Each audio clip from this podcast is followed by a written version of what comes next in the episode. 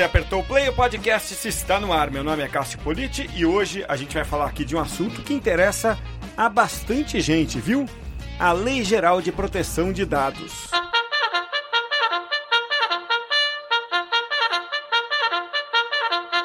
Este podcast de hoje é bem diferente. O Igor Scaldini, do portal Insights, me convidou para participar do podcast dele, chamado Insight Podcasts. A ideia ali era entrevistar o Renato Grau, especialista na Lei Geral de Proteção de Dados.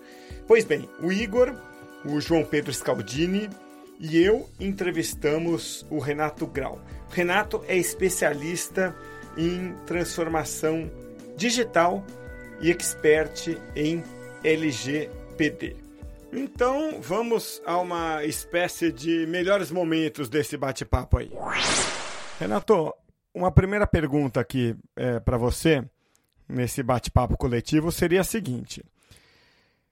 Você sabe que é, a LGPD, tudo bem, é, implica uma mudança de mentalidade nas empresas, mas ao mesmo tempo ela vem do governo. Isso já causa um certo medo, né? Para as empresas, pelo menos. Até porque a LGPD ela tem. É, ela remete, na verdade, ao marco civil da internet que deixou uma impressão muito ruim, né? Lá atrás eh, dava a impressão de censura, pelo menos deixou essa imagem, né? Então, minha pergunta é: tem parentesco LGPD com o Marco Civil? Ou ele está mais apoiado no GDPR, que é o, o, o LGPD europeu? Perfeito. Bom, em relação ao parentesco entre a LGPD e o Marco Civil, não, não existe um parentesco. O parentesco que eu vejo é com a GDPR europeia mesmo.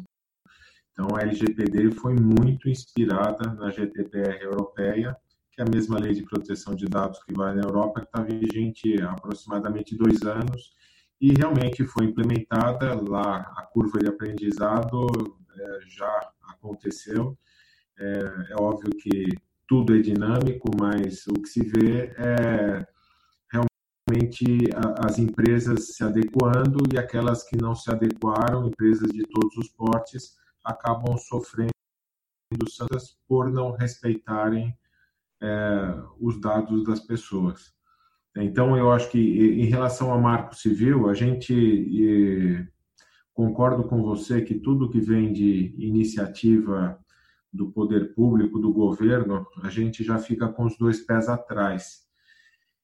E realmente houve alguns ruídos no, na questão do marco civil, é, acredito que ficaram lá para trás, é, eu acho que, sob o ponto de vista de efeito prático, né, você existe a previsão dessa lei é, estar vigente a partir de agosto desse ano, mas já tem políticos trabalhando para postergar o início da lei. É, existem, é, existe toda uma estruturação, na verdade, né? Então, é, o governo, em tese, comprou não só essa ideia da LGPD, mas eu tenho participado de outros projetos de maneira voluntária. O governo brasileiro está trabalhando muito forte com transformação digital, inclusive tem uma lei é, brasileira para transformação digital, a e-digital, que a gente, eu tenho um trabalho voluntário na região do ABC, no ecossistema de inovação, e a gente está trazendo todas essas mudanças que estão acontecendo no, no governo brasileiro para o ecossistema do ABC. Então, eu acho que no final das contas existem boas intenções e a gente sabe que existe uma estrutura de poder público que a gente não pode depositar toda a nossa confiança. Então, realmente, primeiro desconfiar para depois confiar. Mas tem muitas coisas acontecendo, independente de eventualmente a LGPD é, poder ter atrasado o seu início de vigência, o que acontece já, do ponto de vista de legislação, as penalidades já estão acontecendo independente da LGPD. Por quê? Você realmente tem o Marco Civil, você tem Código do Consumidor, você tem uma série de outras legislações que já protegem é, os dados das pessoas e vazamentos, né? Teve, até a lei lá é, acho que Caroline Dickman, né, quando teve um vazamento de imagens pessoais do, do celular dela. Então, já tem uma série de instrumentos jurídicos que podem ser utilizados para normatizar a questão da proteção de dados. É, essa acredito que tenha sido a primeira parte da pergunta do Cássio, e a segunda parte, Cássio, se não ficou alguma coisa, claro, você me fala, mas a segunda parte eu entendi que é mais relacionado ao impacto da LGPD no marketing digital, é isso mesmo? Isso, é para ser mais específico, então, fazendo a pergunta de forma mais pontual, mais dire direcionada, é, no inbound marketing, é, que é uma prática muito comum hoje no Brasil, as empresas, Renato, fazem é, uma prática muito comum, né, que é colocar ali, por exemplo, conteúdos para download e deixar esse conteúdo disponível ali, né, para o sujeito baixar. É, e muitas vezes elas não colocam ali o opt-in, né?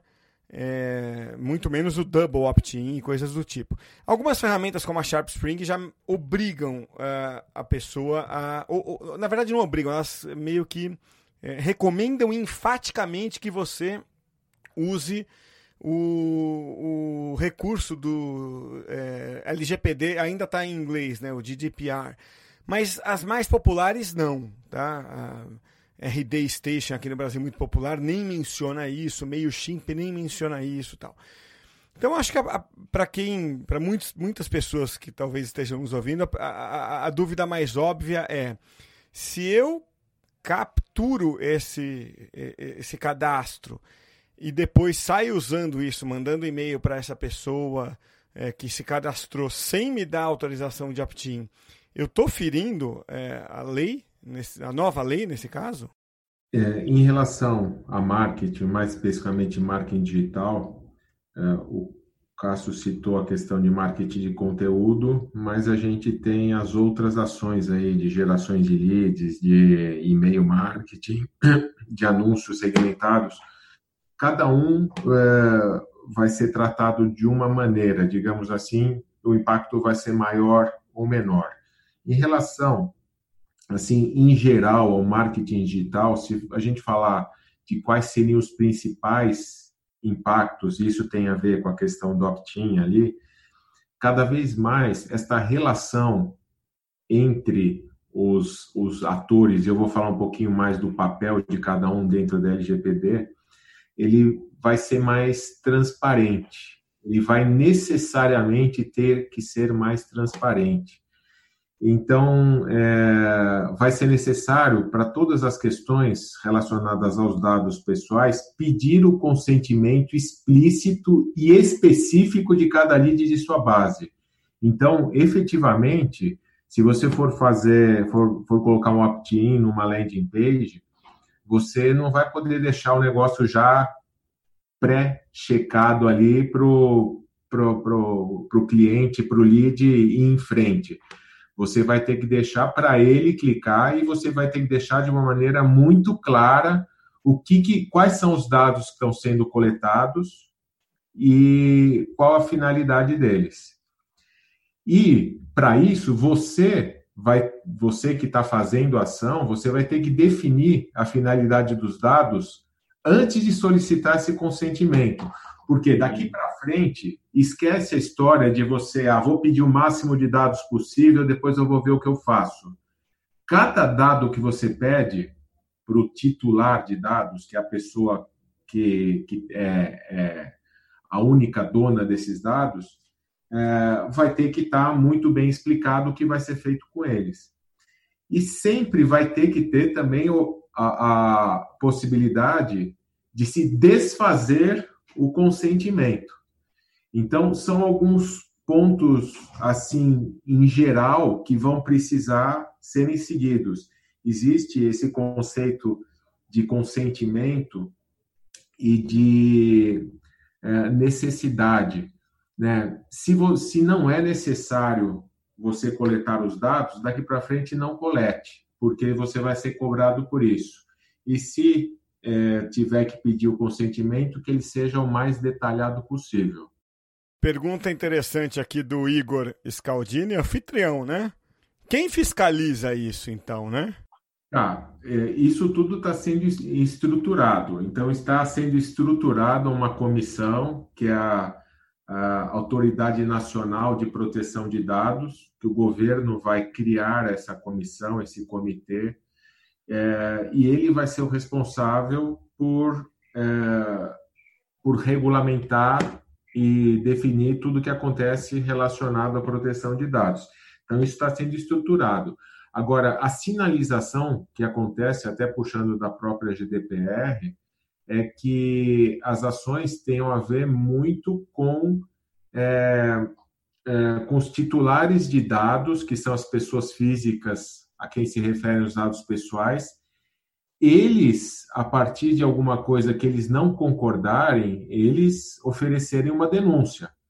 Então, o maior risco, assim, num primeiro momento, é, até por questões de estrutura, não acredito que o governo vai conseguir criar uma estrutura com inteligência artificial, aprendizagem de máquina que vai ficar monitorando tudo. É, isso, com certeza, vai ter um chão bastante grande. Então, é muito mais provável que atue em cima de, de reclamações dos titulares de dados. Renato, eu acabei puxando a brasa para minha sardinha aqui, que é esse mundo do, do landing page, inbound marketing. Mas essa lei está de olho realmente em quem? Tá? Escândalos de Facebook, ads, e realmente quem são os grandes players disso aí? Na minha visão, essa lei é para proteger os titulares. Então, é para proteger os dados pessoais. Agora, o outro lado né, são as empresas que trabalham com esses dados, que aí vão fazer papel de vilão ou papel de mocinho. Né? Mas dentro desses papéis dos atores envolvidos, o que, que a gente tem? Ainda a gente tem o controlador, eu falei do titular de dados, a gente tem o controlador de dados e o operador. Então, o controlador de dados, isso é, a lei deixa bem claro, é, apesar de serem coisas teóricas chatinhas, são é importante todo mundo saber quem é quem dentro desse contexto, né? Então, o controlador é empresa ou pessoa física que coleta os dados pessoais e toma as decisões em relação à forma e à finalidade do tratamento dos dados. O controlador ele é responsável por como os dados são coletados, para quem estão sendo utilizados e por quanto tempo serão armazenados. Vocês citaram o caso de uma plataforma aí da RD Station, por exemplo, é, a plataforma de automação de marketing. É,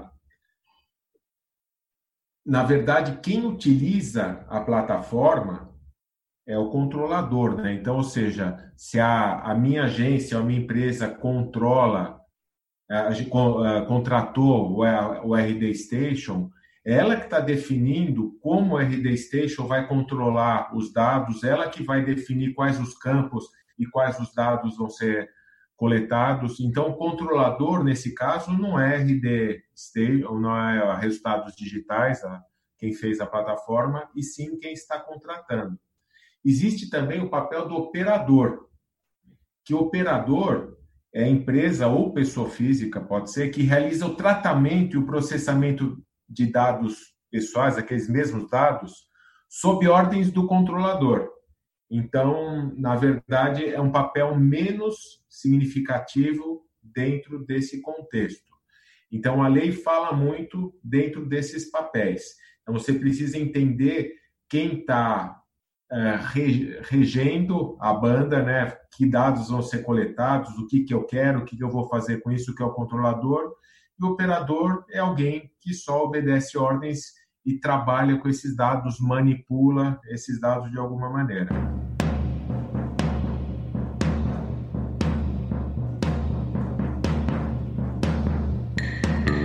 Quero deixar meu agradecimento aqui ao Igor Scaldini pela parceria e dizer que esse podcast, na sua versão original, teve cerca de uma hora de duração. Então eu vou deixar aqui na descrição do podcast esse, o link para você ouvir a versão completa lá no Insight Podcasts, que é o podcast original do Igor no portal Insights. E na descrição eu deixei também o link para o perfil do Renato Grau no LinkedIn. Vale a pena seguir, acompanhar, porque o Renato é uma fera, como você pôde sentir quando se trata de LGPD, esse assunto tão importante, inclusive para quem trabalha com inbound marketing.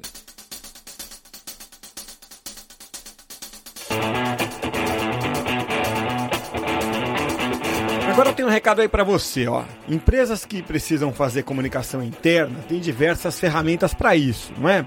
Elas podem se comunicar com os colaboradores pela boa e velha intranet, podem fazer comunicação por e-mail, tem algumas até usando podcasts internos, viu? Mas ó, nada como ter uma TV corporativa. É uma solução dinâmica, principalmente para quem tem colaboradores espalhados por mais de um espaço físico. E a melhor solução de TV corporativa no mercado é a sua TV. Com um clique, você atualiza todo o conteúdo de todos os pontos. Para conhecer é fácil. Acesse agora aí, ó, suatv.com.br.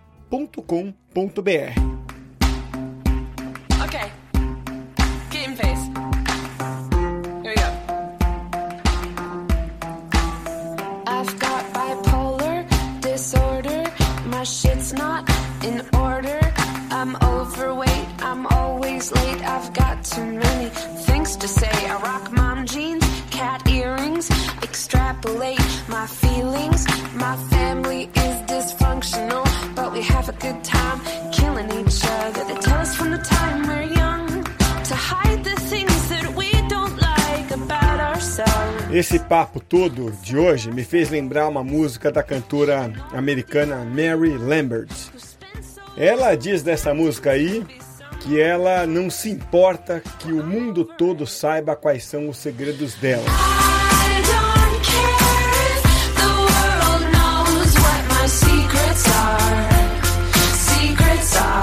Pois é, mas as pessoas se importam, sim, né?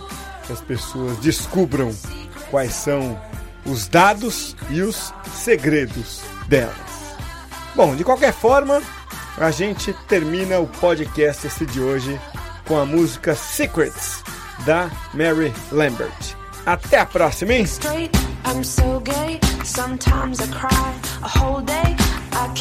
I'm is an analog clock and never know when to stop. And I'm passive aggressive. I'm scared of the dark and the dentist.